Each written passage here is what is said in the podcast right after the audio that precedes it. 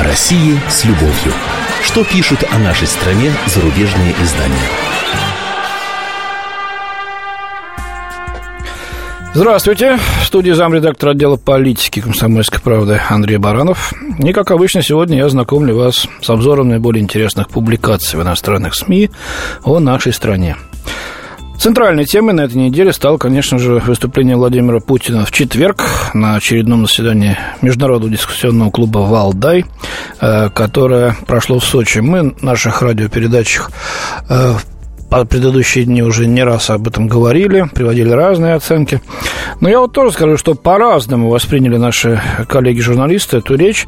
Э, вообще такое впечатление, что они обескуражены, сбиты с толку, что ли, подчас не в состоянии понять э, предлагаемый ими, им э, набор аргументов, скажем, логических выводов там, или вариантов принятия решений, потому что вот э, эти э, предлагаемые им постулаты совершенно не укладываются в э, созданную, давно укоренившуюся на Западе систему таких странных и неадекватных стереотипов о нашей стране, политике ее руководства, ментальности народа даже, если хотите. Но об этом, кстати, поговорим еще чуть позже, почему не понимают. А сейчас давайте перейдем непосредственно к реакции на речь российского президента. Путин выступил самым энергичным за весь истекший период призывом к сотрудничеству Вашингтона и Москвы в Сирии и других местах, изумляется корреспондент «Нью-Йорк Таймс» Нил э, Макфарквард. Э, ему показалось, что Путин с удвоенной энергией старался обаять Вашингтон и Запад. Кстати, заметьте, Вашингтон и Запад. То есть даже в своих внутренних публикациях американцы подчеркивают, кого надо считать хозяином США, главное, потом их союзники, ну а потом там все остальное. Вместе с Россией, очевидно. А, ну, читаем дальше. Многие считают, что таким путем российский лидер старается добиться отмены западных санкций, введенных из-за событий на Украине. Вот. У журналиста создалось впечатление, что в своей речи Путин э, изложил широкий план глобального сотрудничества. Э, он поговорил с некоторыми присутствующими на этом заседании, и они признавали, что не припомнят, чтобы Путин раньше столь горячо призывал к изменению отношений с Вашингтоном. Ну вот, например, одно из таких мнений приводится в публикации. Это самые обнадеживающие слова об американо-российских отношениях, которые я слышал от Путина за много лет, утверждает Клиффорд Купчин, президент Eurasia Group. Думаю, он желает как минимум мирного существования США. Конец цитаты. Вот, боже мой, пошел мой комментарий. Неужто к такому вот философскому, в кавычках, да, выводу нужно было идти столько лет? Я помню хорошо мистера Купчина по временам своего сапкорства от комсомолки в США.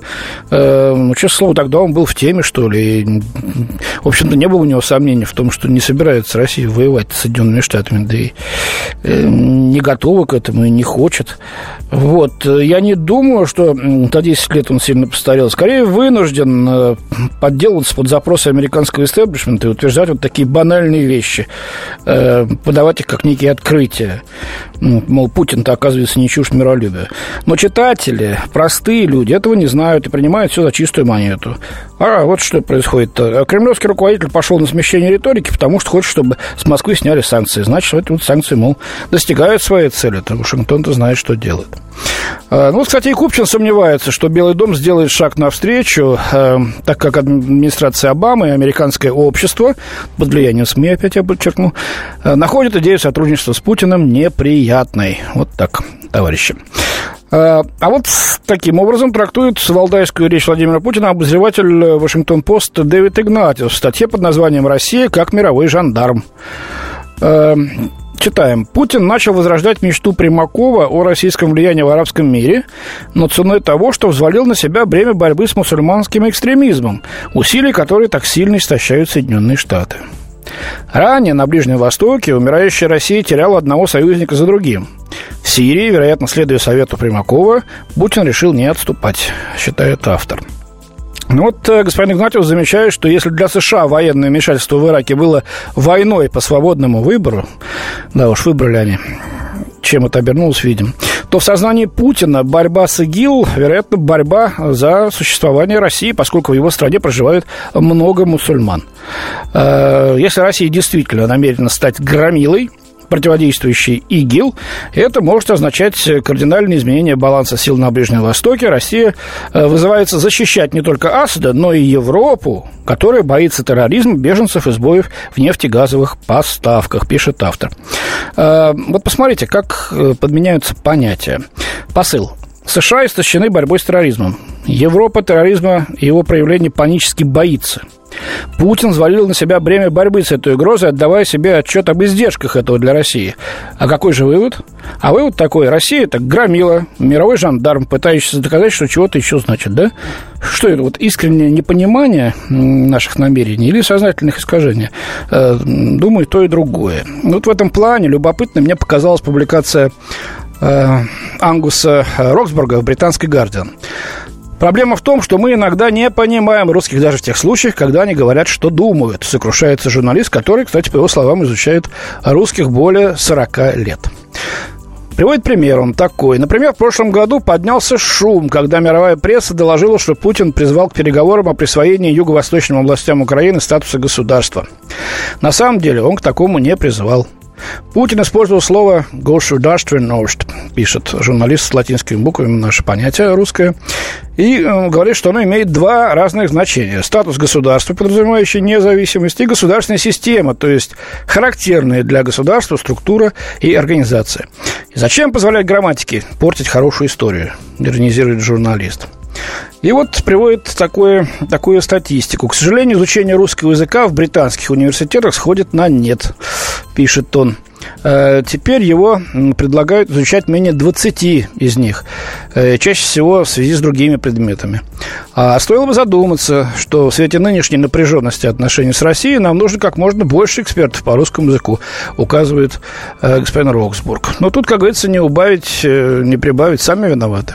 Вот это вот высокомерие, спесь неприкрытое в отношении России, как э, чего-то такого недоразвитого, э, не отвечающего западным стандартам, они, конечно, самые правильные, все обязаны к ним стремиться, кто не хочет, их заставим, да.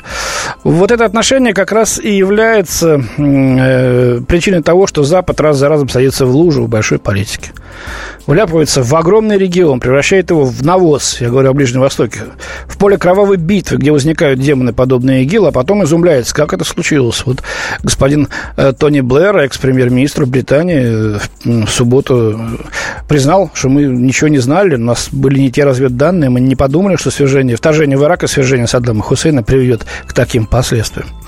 Вот. Но еще при этом эти морщатся. Что там это Россия, типа, пытается исправить наши провалы. А потом вынужден с раздражением признавать, да, и прям пытается, и что самое ужасное, у нее многое получается, по крайней мере, ее слушают те, кто раньше был ориентирован только на США. Вот этого вот, э, вот этой ревности пережить многие из них не могут. Но спесь, к сожалению, никуда не уходит. Вот посмотрите, как отзывается о посещении Москвы журналист Financial Times Гай Чейзен. Он приехал к нам впервые с 2007 года. Обнаружил, правда, что город преобразился. Вот, например, автомобили э, останавливались, пропуская его на зебре. А раньше он вынужден был бежать, как ошпаренный. Э, раньше Москва казалась Чейзену в лучшем случае хаотичной, а иногда откровенно опасной. А теперь же система платной парковки привела к тому, что пробки на основных городских артериях рассосались, утверждает автор. Стало меньше безвкусных неоновых вывесок. Все выглядит изящнее. Вроде все нормально, да? Но Однако в Москве под внешним лоском таится глубоко укорененная печаль, которая потом, порой перерастает в безысходность. В начале 90-х единственным фастфудом в Москве, по словам автора, были вареные сибирские пельмени со вкусом отбойного клея. Ну ладно, бог с ними, пусть овсянку едят. Теперь же в изобилии есть Flat White, кофейный напиток родом из Австралии, тыквенный пряный латте и миндальное печенье макарун. Вот без этого, конечно, невозможно прожить э, на белом свете. Вот, но массовая эйфория, как говорит э, британец, э, который сопровождался аннексией Крыма, в прошлом году поблекла, оставив после себя горькое похмелье. Россия находится в глубокой рецессии, многие люди лишились работы. Ну, естественно, описывает положение некой своей приятельницы, которую называет Леной, Лена дизайнер. Заказов у нее сейчас мало, а ее заработок в долларовом подчеркну, исчисление уменьшился вдвое. Ну и что Лена говорит? Цитата. «В этой стране никогда ничего не изменится к лучшему». Этот разговор, подводит итог британский журналист, э, раскрыл мне глаза на то, что метаморфоза Москвы очень хрупко и поверхностна. Э, внешний лоск производит впечатление, но за ним таится суровый город, который, похоже, даже спустя все эти годы находится в нескольких шагах от хаоса, заключает автор.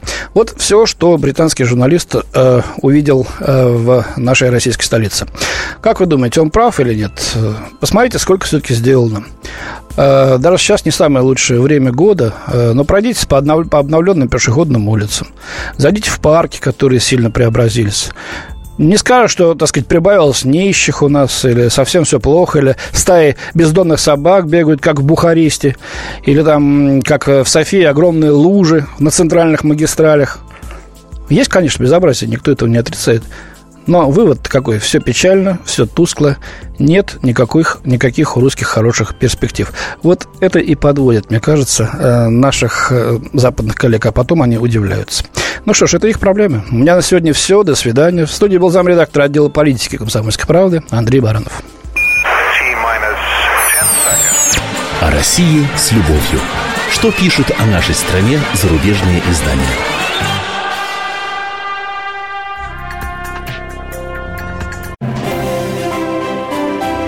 Слушайте «По стране». Ведущая Наталья Андреасин.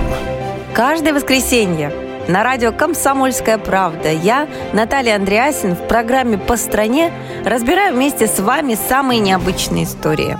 Некоторые из них просто удивляют, а некоторые по-настоящему ужасают. Да, кстати, в программе мы всегда разбираем одну из громких историй этой недели с психологом.